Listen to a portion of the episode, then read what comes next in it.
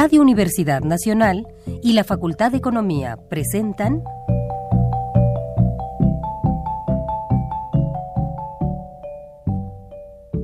Los bienes terrenales.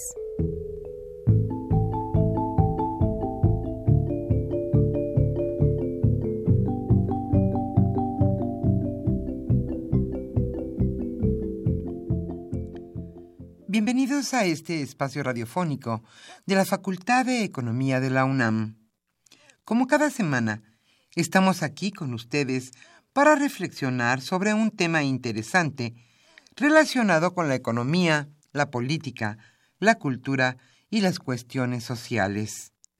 En nuestra mesa de análisis participan destacados especialistas, quienes nos acompañan hoy en este estudio y como siempre, le invitamos a participar en este programa a través de sus llamadas telefónicas.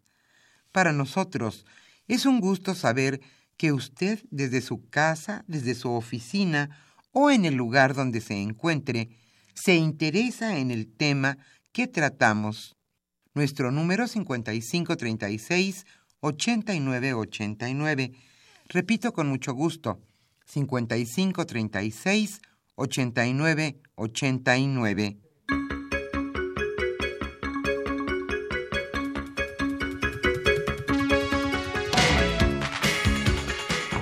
En esta agradable mañana casi primaveral, aquí en la capital de la República, estamos con ustedes con muchísimo gusto en este su programa Los bienes terrenales.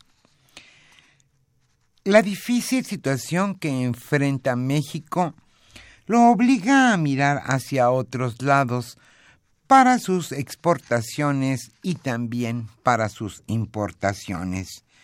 Pero ¿cómo es la relación Europa-Estados Unidos-México?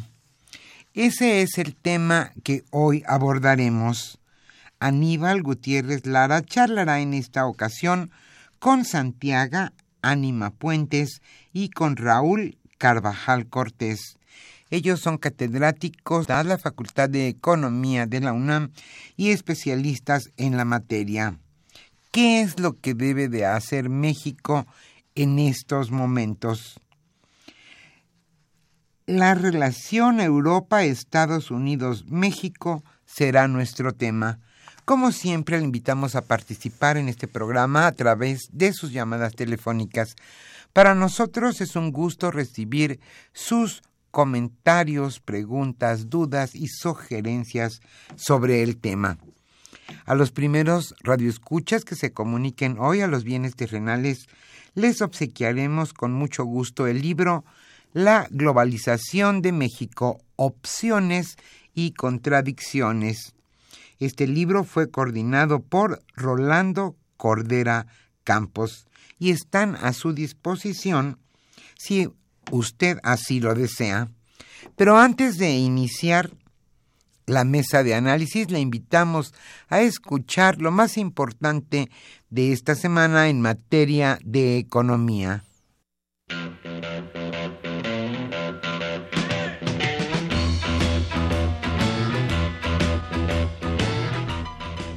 La economía durante la semana.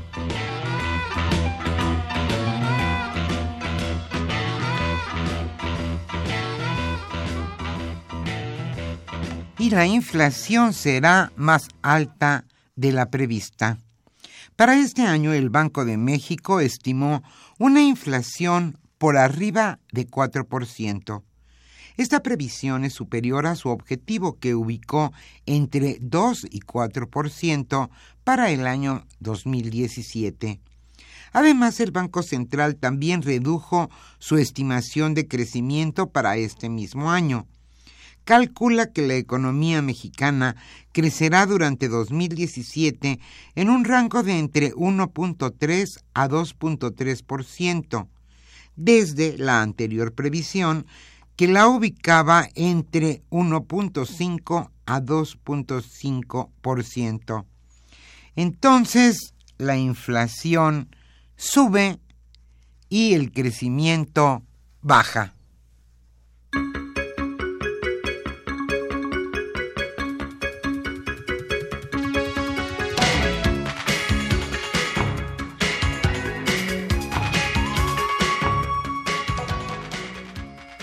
Riesgos para México. Agustín Carstens, gobernador del Banco de México, comentó esta semana que ve un panorama de riesgos muy elevado para el país en los próximos meses. Una de las primeras víctimas de la menor actividad económica será desde luego la creación de nuevos empleos y entre los riesgos a la baja para el crecimiento económico.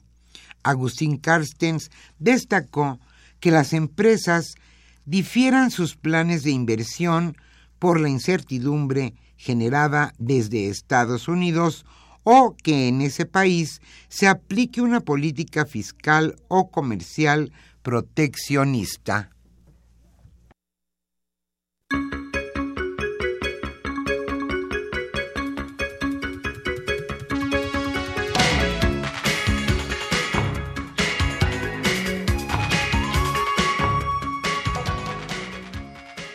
Y aunque usted no lo crea, la deuda pública federal creció en 3.580 millones de pesos diariamente. La deuda del sector público federal creció a un ritmo de 3 a alcanzar un récord de 9 billones 817 mil 223 millones de pesos. Esto lo reportó este jueves la Secretaría de Hacienda y Crédito Público.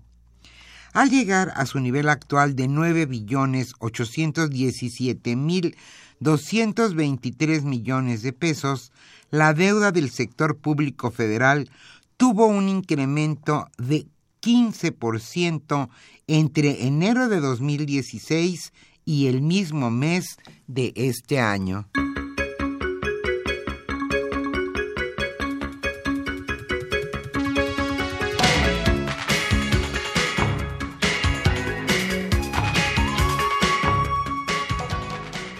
México debe buscar nuevos mercados. Aunque el Tratado de Libre Comercio sea cancelado, México no sufrirá una crisis alimentaria, pese a la fuerte dependencia hacia Estados Unidos en maíz, soya, trigo y arroz. Esto lo aseguró José Calzada, secretario de Agricultura y Ganadería. Pero aún así, el funcionario urgió a importadores de, gran, de granos básicos y cárnicos y a los exportadores a implementar un plan B de proveeduría y exportación a nuevos mercados. En enero, las compras de semilla de soya, trigo y arroz a Estados Unidos fueron 39 y 21% mayores respectivamente de las importadas hace 12 meses. Esto lo reveló un análisis del Grupo Consultor de Mercados Agrícolas.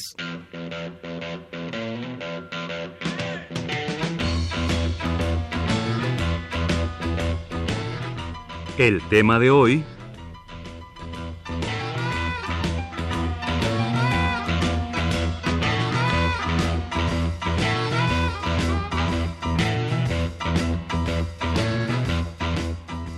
Sin duda, la situación económica de nuestro país es difícil.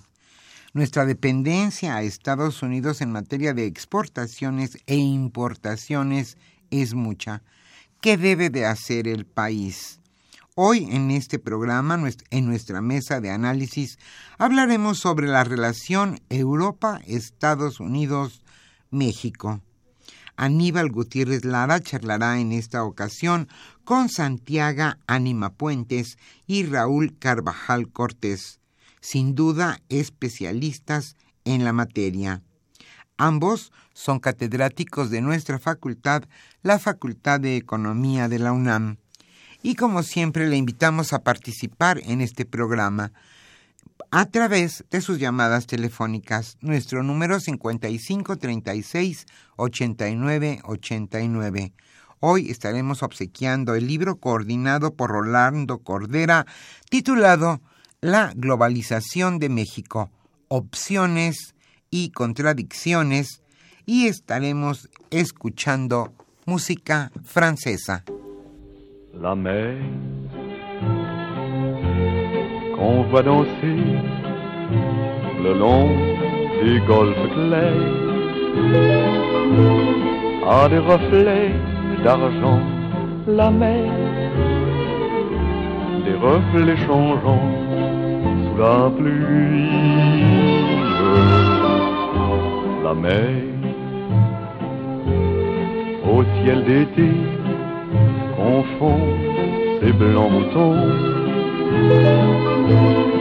avec les anges si purs, la mer, bergère d'azur infinie. Voyez, près des étangs, ces grands roseaux mouillés. Voyez, ces oiseaux blancs et ces maisons rouillées. La mer les a bercés le long des golfes clairs et d'une chanson d'amour la mer a bercé mon cœur pour la vie.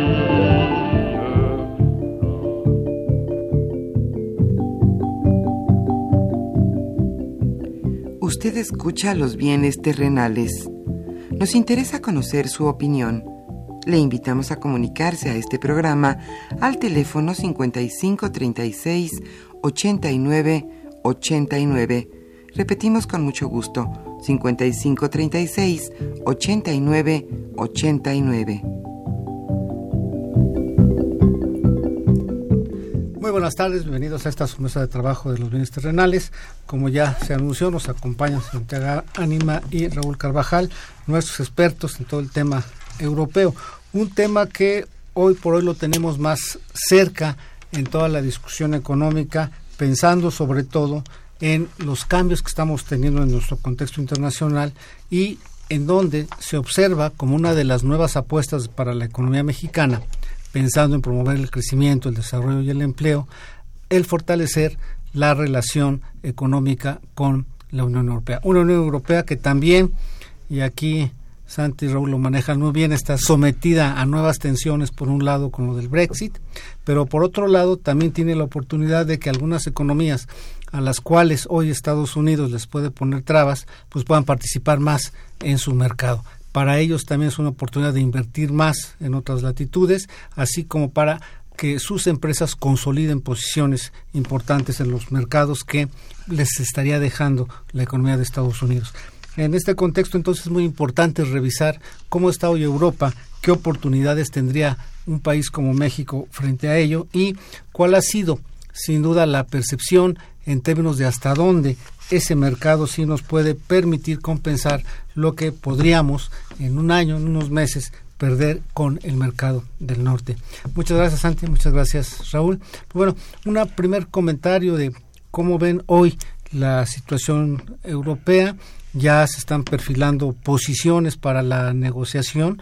Estaría por iniciarse, pero pues ya eh, Teresa May ya había planteado, después de haber guardado pues, unos buenos meses cierta prudencia, ya salió con la idea de que tendrá que ser muy dura la, la negociación y Europa, pues la reacción también ha sido en los mismos términos. ¿Qué perspectivas tiene hoy Europa? ¿Cómo se está reconformando?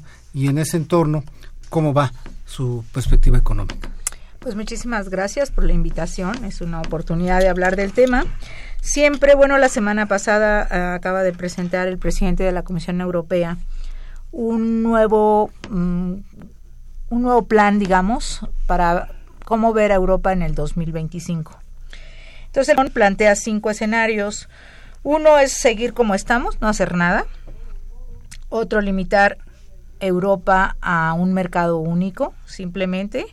O sea, eh, sin embargo, en esto pues casi nadie está de acuerdo porque Europa no es mercancías y dinero, sino Europa es muchísimo más, ¿no?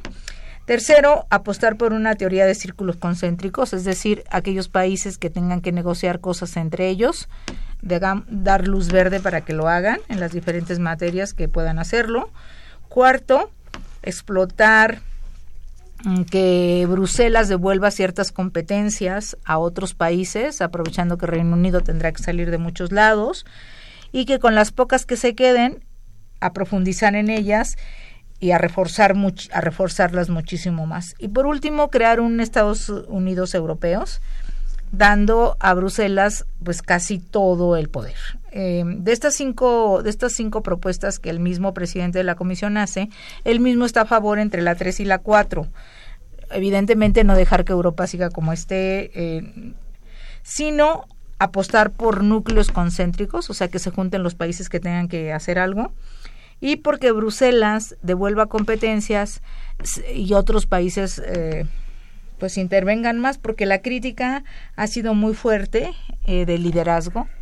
Y entonces, ahorita mismo, eh, estas propuestas que hizo el presidente de la comisión van a los países, se van a discutir y para el 25 de marzo, que se estarían cumpliendo los 60 años del Tratado, del Tratado de Roma, o sea que es algo muy importante, es el tratado fundacional de la Unión Europea, pues no lleguen solamente a conmemorar el 60 aniversario, sino que se defina el rumbo de la Unión Europea hasta el 2025. Esa es la posición que está en este momento en la mesa y pues que bueno, es interesante porque ahora sí hay sobre qué discutir, no llegar solamente, porque no hay nada que celebrar de alguna manera. Eh, 60 años, pero con un escenario en donde Europa ha, reaccionado muy lento a la era Trump, o sea, realmente no se dio cuenta de la falta de liderazgo. Eh, eh, el mismo presidente apostaba que no llegaría a Trump, incluso porque era abiertamente estaba con Clinton y entonces como que no se prepara, Europa no se preparó para una respuesta hacia Trump. Entonces ahorita, pues esto es lo que está, quiso como resarcirse y entonces sí está con una propuesta muy sólida y al 25 de marzo es donde se tomará la definición. Entonces tiene dos retos, que es el de enfrentar la nueva relación con, con Estados Unidos y el otro el proceso de la negociación con Gran Bretaña. Así es. Raúl. Este, me Antes que nada, gracias por acompañarnos con todo y ese malestar que tienes. ¿eh? Gracias. Eh, gracias, muy amable, gracias por la invitación. Em, eh, efectivamente, Europa tiene, tiene varios, varios retos en este contexto de especie de neoproteccionismo que se está conformando en el mercado en el mercado internacional, básicamente proveniente de estos nuevos grupos cuya figura eh, representa a Trump, pero que expresan un, una, una visión propia de eh, darle una dinámica eh, proteccionista a su economía. Em, en, el caso particular de México, frente a esta situación, em, pues nos encontramos aquí en, en un momento de impas, de expectativa por parte las autoridades. Mm, da la impresión de que mm, eh, en cualquier momento cuando, se cuando decide el gobierno de Trump eh, ver qué es lo que hará con lo del Tratado de Libre Comercio, entonces procederán a actuar. Y em, ya hay señales de que eh, señales muy fuertes de que Estados Unidos ya no está interesado en el Tratado de Libre Comercio. Y de entrada hay eh, enormes eh, eh, expectativas de que Estados Unidos se salga. Canadá incluso ya ha renegociado varias partes del Tratado de Libre Comercio desde 2011. Em, cosa que se ha sabido poco, pero ya ahí Canadá ha ido marcando propiamente su distancia y recientemente lo puso mucho, muy claro. Em, ¿Cuál es la, la, agenda que debería de estar construyendo el gobierno mexicano? Es eh, pensar como está pensando Europa, el 2025. Si hay visos de que Estados Unidos ya no le interesa el Tratado de Libre Comercio, plantear ese escenario y plantear una agenda de una redefinición de la integración o del proceso de integración comercial que ha tenido México. No es posible que eh, a México se le esté eh, negando la oportunidad de continuar diversificando sus exportaciones y en donde ha sido más exitoso es donde el gobierno de Trump ataca al gobierno mexicano, ¿no? Es realmente algo sin sentido, ¿no? Entonces, e, eso nos da de cara o, nos golpea en la cara porque em, todo el esquema que hemos construido de integración comercial se está derrumbando. ¿no? A Estados Unidos no le agrada, no le agrada que seamos exitosos en algunos, en algunos rubros del comercio exterior. ¿no? Eh, ¿por, qué no, ¿Por qué no critica la que este nosotros tenemos eh, una desfavorable balanza agropecuaria en granos básicos, por ejemplo, ¿no? Ahí sí no dice nada, ahí sí no eh, inhibe la, la, inversión privada eh, de, de, la producción de granos básicos en Estados Unidos para la exportación. Entonces yo creo que como en Europa deberíamos de estar planteándonos una agenda en ese sentido y no lo estamos haciendo. Gracias ahí también es importante eso que está señalando la cuestión comercial, pero también otro elemento por el que se había apostado con la apertura era el tema de inversiones. Y en inversiones eh, parece que ahí también hemos visto que sí hay un contacto importante con la economía europea, pero no es tan grande como podría haber sido. De hecho, los datos que nos dan de la inversión extranjera directa, la que viene a, comprar activos o a crear activos, a hacer fierros, producir cosas y demás, es esta inversión la fundamental para poder promover el crecimiento. Y esta inversión acumulada de 1999 a 2016 da un total de prácticamente 465 mil millones de dólares. De estos, 46% es de Estados Unidos, sin embargo, entre España, que tiene un 12%, Países Bajos, Holanda, que tiene un 11%, Bélgica, que tiene un 4% y Alemania un 3%, pues estamos hablando de un 30% plenamente identificado por país entre estos países europeos. Esto entonces puede ser una opción a revisar y fortalecer, Santi. Totalmente. Digamos que ahorita lo que se empezó en 1995, que fue cuando se empezó a, negociar el Tratado de Libre Comercio de México con la Unión Europea antes de lo de las inversiones, digamos, va siempre ligado comercio e inversión, pero este tratado que es un gran instrumento y que entra en vigor en el año 2000, entonces tenemos 16 años, se empezó con la idea de diversificar a 20, bueno, en aquella época eran 15 países, ahora 28 menos Reino Unido, que todavía no está fuera, pero bueno, 28 países mucho, mucho ha cambiado del 2000 a la fecha.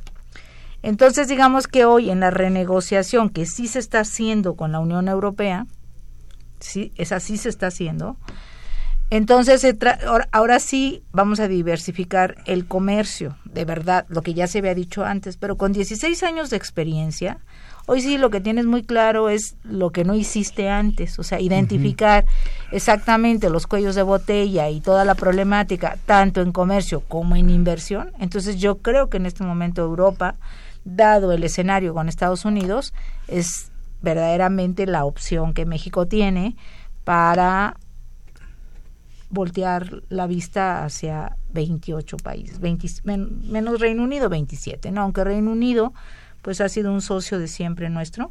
Ahí está, también estará por redefinirse cómo vas a, a caminar de hoy en adelante con ese país. Y para eso va a ser muy indicativo toda esta cuestión que Trump está planteando como una nueva relación comercial, nueva relación comercial con el mundo, y el, la negociación que haga con Reino Unido se volverá el modelo con el que vaya al mundo. Entonces, sí, es Europa en este momento, o sea, Europa, y adentro de Europa, la Unión Europea, eh, el, a dónde debemos mirar. Si, es... si bien este peso de la inversión extranjera directa también te condicionó tu estructura productiva y tus canales comerciales, porque mucho es comercio intrafirma. Empresas norteamericanas vinieron a producir aquí para luego llevarse las partes por producto terminado de regreso allá. Podemos decir que Europa en términos comerciales aún para nosotros es un terreno virgen. Si vemos los datos, de cada 100 pesos que exporta México, 81 van a Estados Unidos. Alemania, España, que son los que figurarían en esos primeros 10 países a donde va nuestra exportación, pues apenas están llegando al, al 1% cada uno, un 2% entre Alemania y España. Entonces creo que ahí se podría diversificar mucho. Y en términos de proveeduría, pues también figura en el quinto lugar Alemania y en el noveno Italia. Entonces sí hay contactos y por estas dimensiones de, del comercio con ellos, se que sería factible eh, fortalecer esta relación comercial. Bueno, y sobre todo la disposición, ¿no? Porque Estados Unidos ahora no está dispuesto, Europa está dispuesta. Y entonces, mientras de que se estamos perdiendo el tratado líder, que es el Tratado de Libre Comercio con América del Norte, que son nuestros dos tratados importantes, ese y el Telecuem, pues entonces digamos que ahora sí habría que darle, como dije hace rato, la la importancia que este tratado debía haber tenido desde el año 2000, cosa que dejamos ya 16 años de aprovecharlo. Entonces es el momento en esta renegociación que, que en este momento se está dando con las autoridades mexicanas y europeas y viéndolo con lupa, todo lo que se hizo mal en 16 años y hoy cómo puedes eh, eh, caminar tanto. Tenemos las dos dos cosas que ningún país de América Latina tiene. Tenemos un tratado de libre comercio México-Unión Europea y tenemos eh, ser socios estratégicos. Socio estratégico es Brasil y Tratado de Libre Comercio tiene Chile, pero ninguno otro. Entonces México está en esta posición de las dos, en donde pues si no aprovechó en 16 años, deberá aprovechar de hoy en adelante, de comenzar a verlo. Sí, Raúl. Sí, em, sí como, como bien sabemos, España es el primer socio comercial de México en, la Unión Europea.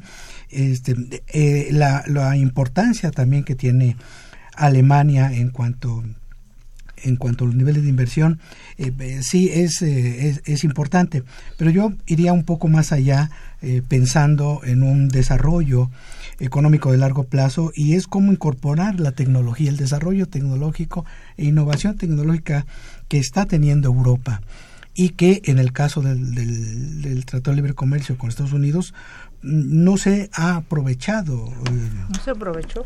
O más bien no se aprovechó, efectivamente. Los niveles de tecnología eh, en, en, el, en el desarrollo industrial en México, no salvo el sector eh, automotriz y alguno de, de, de de punta como eh, computadoras y eso habría que revisar con cuidado.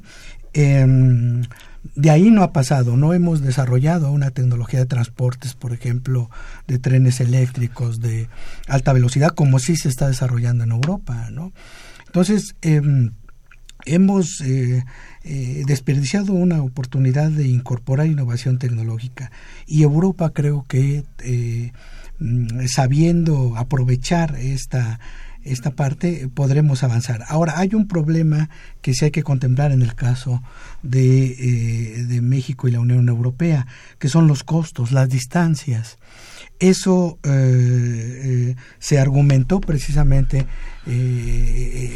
como una dificultad de, de cómo integrarse con la Unión Europea y por eso voltearse de bruces el caso de, de, Estados Unidos porque ahí los costos dadas la cercanía son son menores no bueno pues tendremos que innovar en ese sentido tenemos que eh, crear eh, eh, mecanismos para que reduzcamos costos y, y, obtengamos precios competitivos en la importación y exportación de, de, los bienes y también de la transferencia tecnológica, que ese debe ser un, un elemento que debe de estar eh, eh, ahora, sobre todo si pensamos que estamos ya insertos en un nuevo modelo energético, un nuevo modelo eh, energético en donde en, el, en nuestro caso el, petróleo ya tiene su, su vida limitada. ¿no?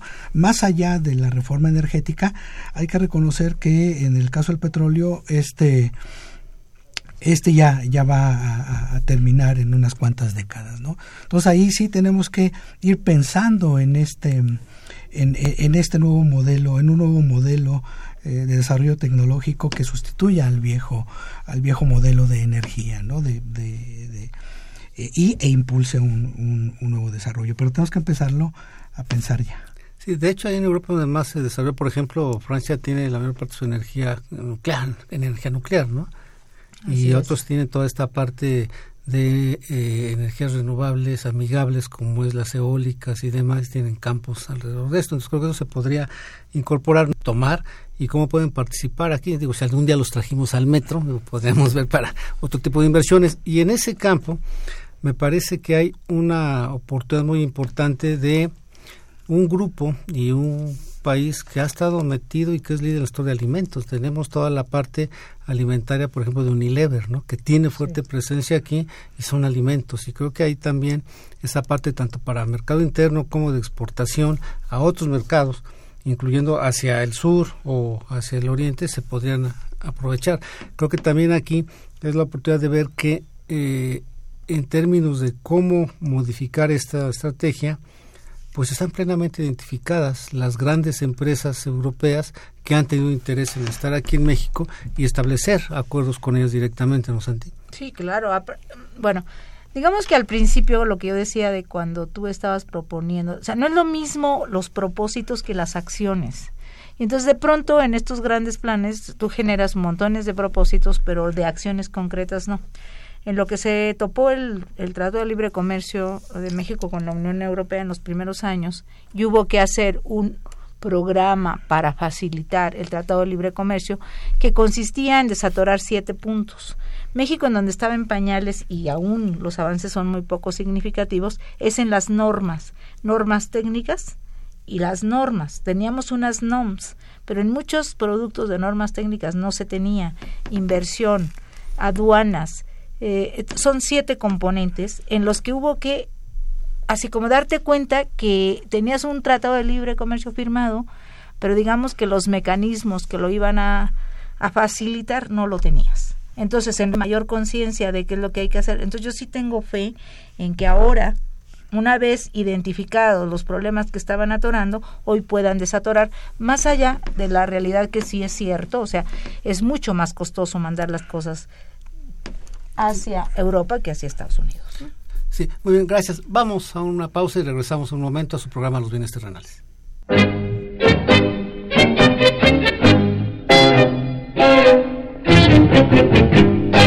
On se rappelle toujours sa première amie. J'ai gardé de la mienne un souvenir pour la vie. Un jour qu'il avait plu, tous deux on s'était plu, et puis on se plut de plus en plus. Je lui demandais son nom, elle me dit Valentine. Et comme elle prenait chaque jour la rue Custine, je pris le même chemin, et puis je lui pris la main, je l'embrassais enfin.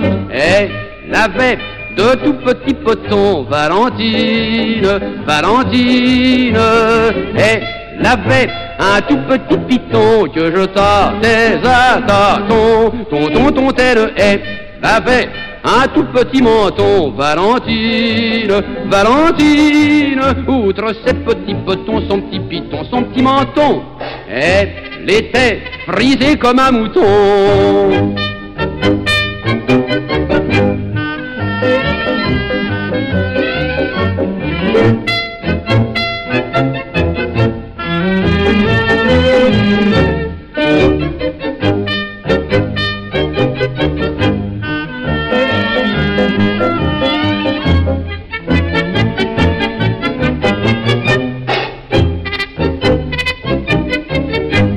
Hier sur le boulevard, je rencontre une grosse dame avec de grands pieds, une taille d'hippopotame.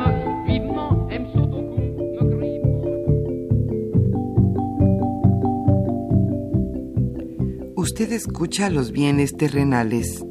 Nos interesa conocer su opinión. Le invitamos a comunicarse a este programa al teléfono 55 36 89 89. Repetimos con mucho gusto 55 36 89 89. Bien, regresamos a este su espacio, su mesa de trabajo de los bienes terrenales. Nos acompañan la maestra Santiago Ánima y el maestro Raúl. Habría aquí un tema importante que eh, estabas comentando, Santi, que me gustaría escuchar aquí a Raúl, en términos de los elementos que te permitirían acercarte más a Europa, pues tendrían primero este componente financiero, el componente de inversión, el componente comercial, pero no es comercial en el abstracto de que tengo la manzana que te voy a vender, ¿no? Sino que implica otra serie de cosas que nos llevarían a plantear una revisión de cómo contamos o no contamos con una infraestructura y una logística legal y física para poner productos allá. ¿Cuál es tu opinión ahí, Raúl? sí, bueno, se tendría que eh, pensar, diseñar un, una, una, estrategia que tenga que ver con eh, cómo llevar los, eh, los productos de manera más rápida y económica, primero al interior del país, conectarlo hacia los puntos más importantes de exportación del país y pues no va a quedar de otra más que desarrollar una industria marítima propia, ¿no? Una este una naviera, una empresa naviera, incluso ni modo en, en una nueva eh, empresa naviera que permita a los a los productores exportar sus, sus bienes al a este Europa y América Latina, ¿no? Y con ello eh, asumiendo un poco los costos. Eh, pero bueno, ello por supuesto ocasionará obviamente un, un mayor gasto público, eso eh, de entrada. Pero bueno, se verá, se verá em, digamos, beneficiado por el incremento del, del, del, crecimiento económico que se esperará ante esta mayor eh, diversificación. ¿no? Yo creo que, em, como bien dicen, esta logística tiene que empezar a considerarse si, eh, eh, si Estados Unidos ya está contemplando seriamente en, en salirse del Tratado de Libre Comercio y dado que, como estábamos comentando, nosotros tenemos el 90% del comercio con Estados Unidos, pues de la noche a la mañana no podemos eh, em, deshacer esto, ¿no? Y menos Estados Unidos. Pero bueno, ellos están con esta, con ese firme interés de que, de que lo van a hacer. Entonces, em, pues nosotros tenemos que ir pensando en cómo eh, eh, ir solventando esa situación, ¿no? incluso pensar que los niveles de integración económica, como se esperaba, mm, se van a ver reducidos drásticamente para los próximos años. Yo diría, Santi, como manejan los amigos de relaciones públicas. Es una crisis, pero es una ventana de oportunidad. Ah, como tú dices, para, para, para hacer este, las cosas que, que no se hicieron antes. Aquí Antonio Gómez del Estado de México dice que al país lo agarraron con los dedos en la puerta porque hasta ahora se tiene preocupación por venderle a otros países. Pero el chiste es ese precisamente, cómo reaprendemos, estructuramos la estructura productiva y logística para poder atender otros mercados. Así es, o sea, en donde tienes que considerar tres cosas, que el producto llegue en buen estado, en tiempos razonables y con costos competitivos. Entonces, en eso es en lo que México ahora mismo tiene que ponerse a trabajar en esa cadena logística, que es lo que ha fallado muchísimo porque los empaques son unos, los tiempos, o sea, y en todo eso lo hemos abandonado y lo teníamos muy cerquita, pero la realidad es que el mercado europeo, hablando de 28 economías, es una gran oportunidad. Hay países que están a nuestro nivel en producto interno bruto, con los que podemos competir perfectamente con nuestros niveles, que es como el caso de Rumanía, Bulgaria, o sea, son esos países. Ya con los otros cinco que habíamos mencionado, bueno, son países con los que tenemos una larga tradición de comercio y de inversión. Ahora la ventana se abre a otros países. Ya. Gracias. Jesús Ríos de Miguel Hidalgo dice cómo afectarán las inversiones de la Comunidad Europea a México, dado el vínculo que impone su legislación en el sentido de que los países receptores sean respetuosos de derechos humanos, del Estado democrático y en un contexto donde pues, nos han castigado a veces, nos han señalado que incumplimos esto, ¿no? En alguna ocasión cuando estuve aquí contigo, justamente mencionaba yo que estando en España, eh, había la gran discusión allá en España de querer cancelar el Tratado de Libre Comercio por la violación de los derechos humanos cuando los 43 de Ayotzinapa. Y aquí en México ni siquiera se estaba en esa discusión, es que es increíble. Sí, hay temas allá que ellos están luego en otra esfera. Yo recuerdo mucho el ejemplo cuando estábamos revisando temas de política social y allá el punto, la polémica, era la atención a problemas que tuvieran alguna disminución en sus capacidades por X razón y nosotros estábamos viendo cómo les dábamos de comer, ¿no? O sea, los temas suelen ser diferentes, pero sí, sí nos afectan. Tenemos también a Josefina Cruz de Whisky Lucan, que sí dependemos mucho de Estados Unidos. ¿Qué tan dependientes somos de los países europeos?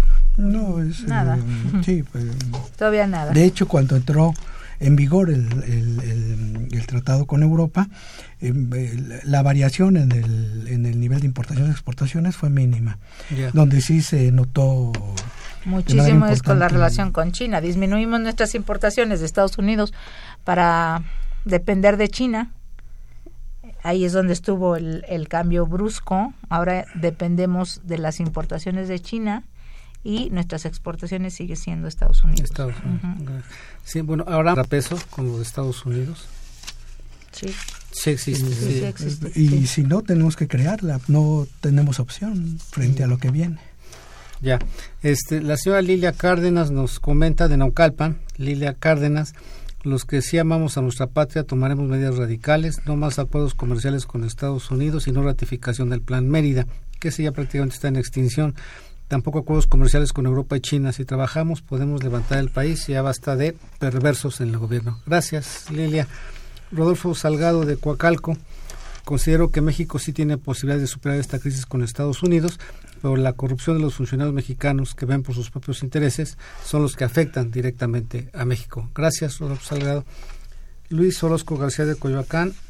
Además de maquilar diversos productos, ¿es posible en este momento que México pudiera fabricar algo así como un refrigerador, un automóvil o ya de pedir una televisión? Somos maquiladores, pero no tenemos productos propios.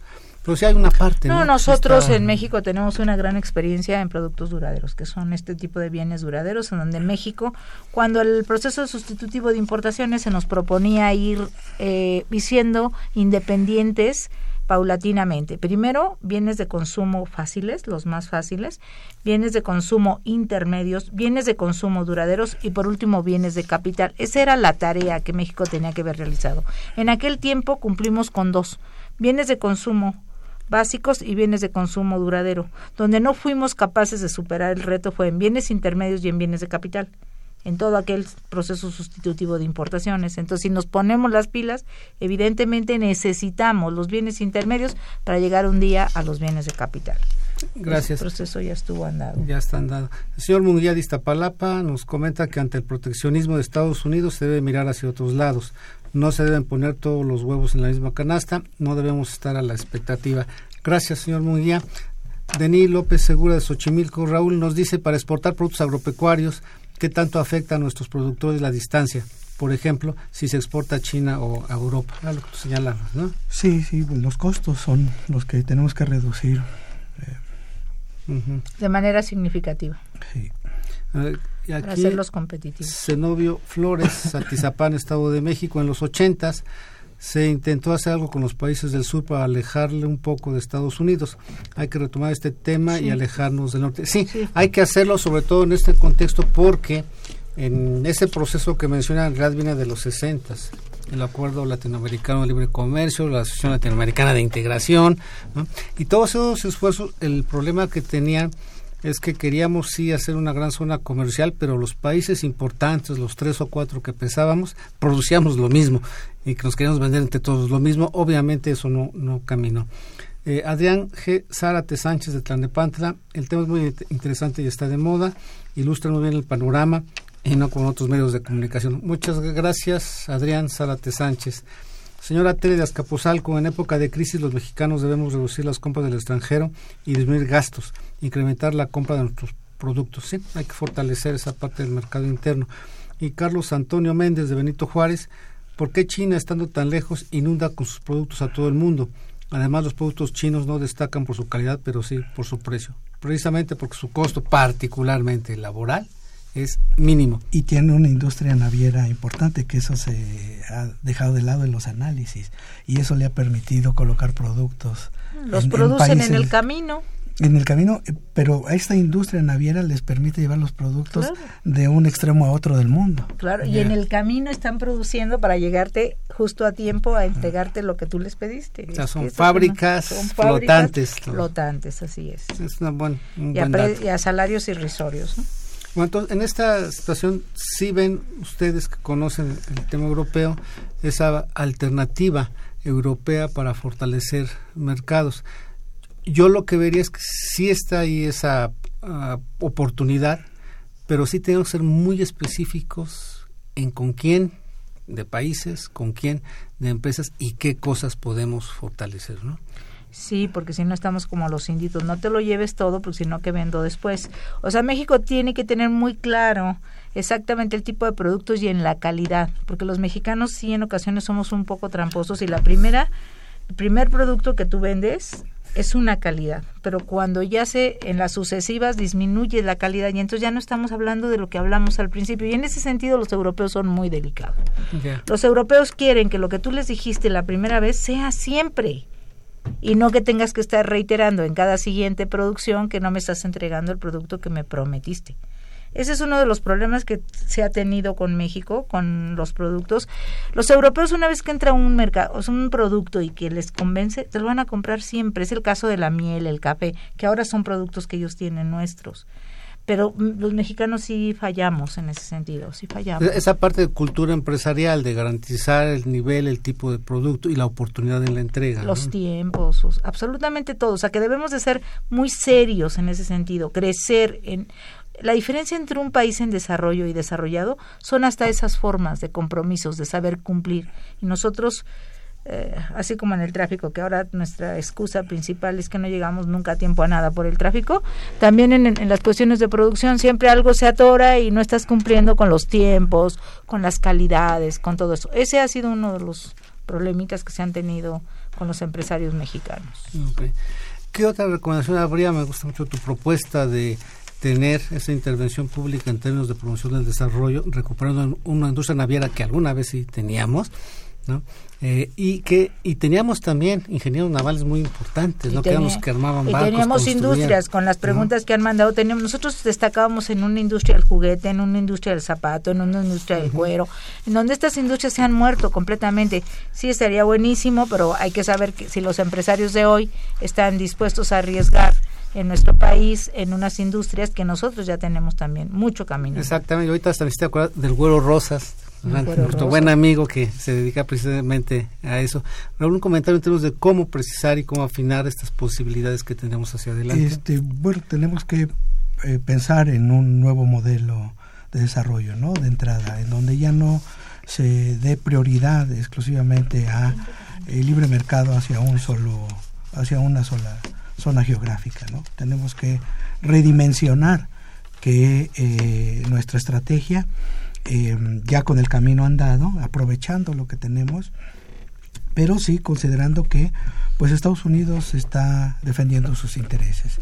Y hoy sus intereses no están con el no empatan con los nuestros. Entonces bien eh, en los últimos minutos quisiera platicar con ustedes de algo importante. Estamos preguntándonos cómo podemos aprovechar esta Unión Europea.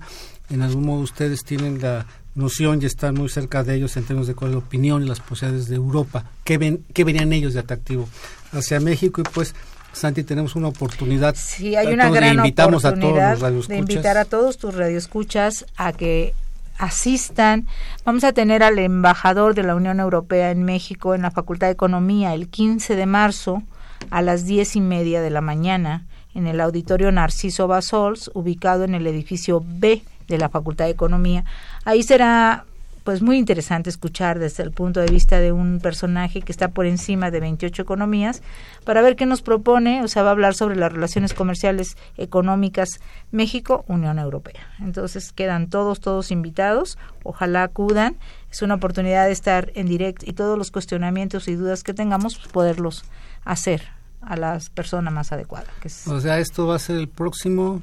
Miércoles 15 de marzo a las diez y media de la mañana, Auditorio Narciso Basols, Facultad de Economía de la UNAM.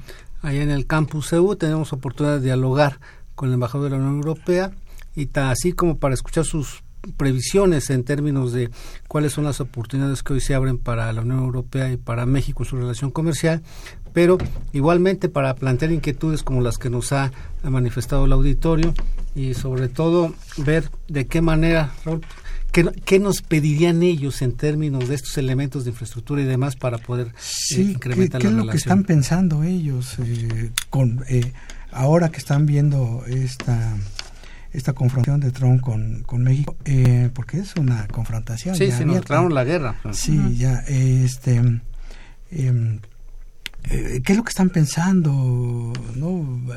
refrescarnos con, con lo que con, con sus propuestas es será será interesante la, la presentación del, del, del, embajador. Entonces, el 15 de marzo, el embajador de la Unión Europea en nuestra Facultad de Economía. Hay que traerlo al radio, Santi. Convéncelo que venga aquí con el auditorio directamente. ¿no? bueno, Yair Hermoso, estudiante de nuestra facultad, de incrementarse las relaciones comerciales con Europa, ¿qué tan predominante sería el papel del gobierno en el tema de la marina mercante, importaciones y exportaciones? Pues ya lo señaló Raúl, eh, es importantísimo. Te sugiero que busques al doctor Raúl Carvajal por allá en la escuela para que platiques con él sobre este tema que es muy importante. Elías Espinosa de la Nación Cuauhtémoc dice, tengo un pequeño negocio y aprendí desde un principio venderle calidad al cliente. Así debe ser entre los países. Pues efectivamente, calidad, calidad y calidad y solamente con eso podríamos garantizar esos mercados que hoy se nos están abriendo. Incluso en la otra opción que se ha manejado, sobre todo en términos de alimentos, que es el mercado asiático, también es calidad. O sea, es exactamente que vaya con el peso adecuado, la calidad adecuada. La presentación la, adecuada. La presentación, y todo, todo, cuenta, fondo y forma. El moñito cuenta en esta parte del comercio internacional, sobre todo en un mercado tan competitivo como el de hoy. Así es. Bien, pues estuvimos con nosotros el doctor Raúl Carvajal, la doctora Santiago Ánima Puente, compañeros de la Facultad de Economía, profesores, investigadores, en donde pues nos han presentado este escenario donde hay posibilidades de que México pueda compensar lo que pudiera perder en términos de inversión, de relaciones comerciales con Estados Unidos, al tener este mercado de entre 27 y 29 países, entre los que van a salir, los que van a entrar, pero que es un mercado importante, además con ciertas especificidades, especificidades en algunos de ellos, muy cercano, que conocemos. El caso de Italia y España, por El caso de Italia y España, que hoy ya son una parte importante en nuestro comercio. Bien, les agradezco que nos hayan acompañado. Este fue su programa Los Bienes Terrenales, un programa de Radio UNAM y la Facultad de Economía, en el cual hemos hoy tratado el tema que tiene que ver con lo que es la Unión Europea. Por cierto, en un último apunte, también en algún momento platicando con el que maneja estrictamente el tema de cooperación de la Unión Europea con México, Juan Garay, nos hablaba mucho y también por su formación de lo que podemos también vincular con ellos en materia de salud parece que salud y hoy por otros temas que estoy cerca de, de Europa en términos de educación son los dos elementos que también podríamos tener. hace un par de días estaba escuchando a nuestro ex rector, el Estado de Salud Narro, donde hablaba prácticamente José Narro de dos elementos de promoción del desarrollo que son educación y salud. Y en esa lógica veo que en algún momento se pensaba mucho en esta parte de Estados Unidos en esos dos temas, pero el Comité Europeo pues prácticamente sigue teniendo una oferta educativa muy importante y al mismo tiempo encontramos que en materia de salud, su sistema de bienestar hoy en crisis con esta presión de las finanzas públicas, pero ha seguido adelante, ¿no? Y es uno de los, eh, digamos, elementos que identifican la característica de intervención del Estado y los niveles de salud que han alcanzado. Así es. El estado de bienestar lo podemos asociar y hacer equivalente al sueño americano, porque a finales de cuentas lo que busca la gente que se va y lo que buscan todo el pueblo, el pueblo que sea, es salud en todos los planos, física, emocional, mental. O sea, todos queremos estar bien, porque si para algo venimos a este planeta es para estar bien, si no, ¿qué sentido tiene? Si no, ya para qué, ¿no? Claro. Sí, este, bueno, el componente de, de educación es, es fundamental. Eh, pero bueno, no esto, esta mal llamada reforma educativa, que es eh, cualquier cosa menos reforma educativa. Eh, no, realmente entrar, integrarnos con, con acceso, con conocimiento, con innovación tecnológica que se está desarrollando en Europa y adaptarla, condicionarla al, conocimiento en México, a las mismas condiciones climáticas, geográficas, ¿no? Nosotros tenemos el potencial, la capacidad, la preparación. Y si los chinos lo reconocieron, porque los chinos son los que están ahorita mismo este, obteniendo todo de Europa O sea, son ellos los que están comprando toda la vivienda que no están aprovechando. Están ellos los que están aprendiendo todas las cosas de Alemania. Entonces debemos de ser como los chinos. Exactamente. Debemos aprovechar esa tecnología que Estados Unidos nos regatea. Exactamente. Y tenemos también ya al final Jesús Bejarano de Miguel Hidalgo. Dice, ¿por qué no producimos lo que importamos? Me refiero a que cultivamos maíz, soya, arroz, productos de los que dependemos de Estados Unidos. Pues fue parte de esta discusión que también hemos abordado en el programa, en donde, como ha señalado el doctor Cordera, el doctor Carlos Tello, que la ideología y las ideas pesan más que muchas necesidades económicas y en esa ideología pues nos dijeron vamos a producir otras cosas y compramos el maíz, la soya y el arroz allá afuera.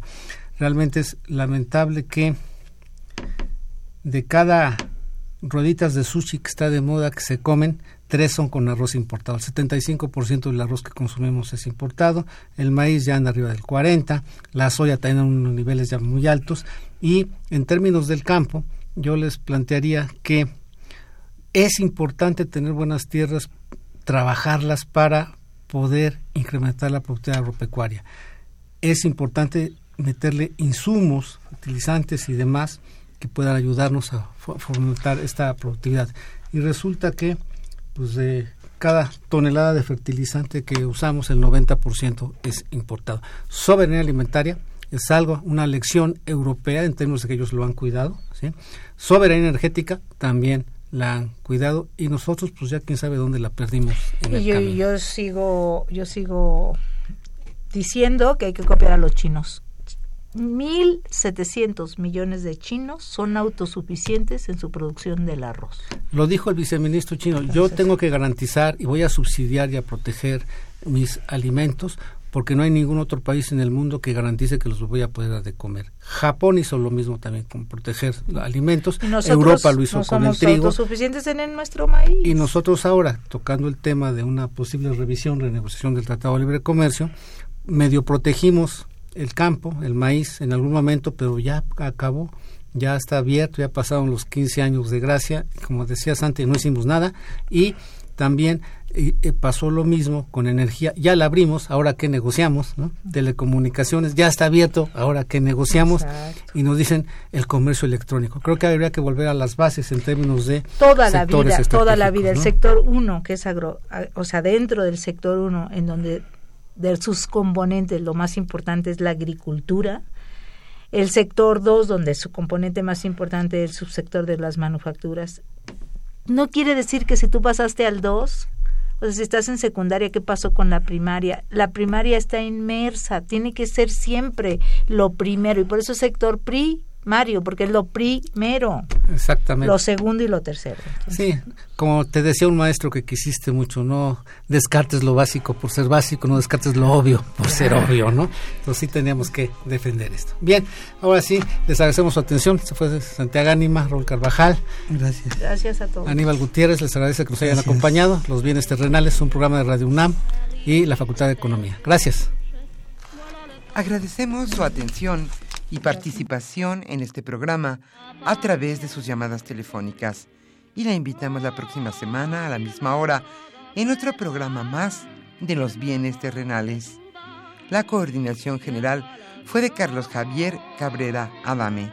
La coordinación académica de Aníbal Gutiérrez, Roberto Cabral, Alejandro Pérez Pascual, Rubén Antonio Miguel y Leonardo Lomelí Vanegas.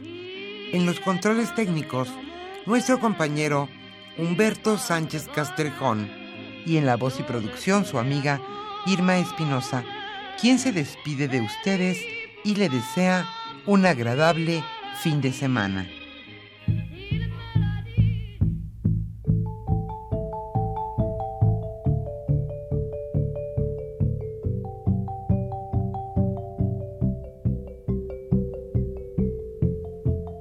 Radio Universidad Nacional y la Facultad de Economía presentaron Los bienes terrenales.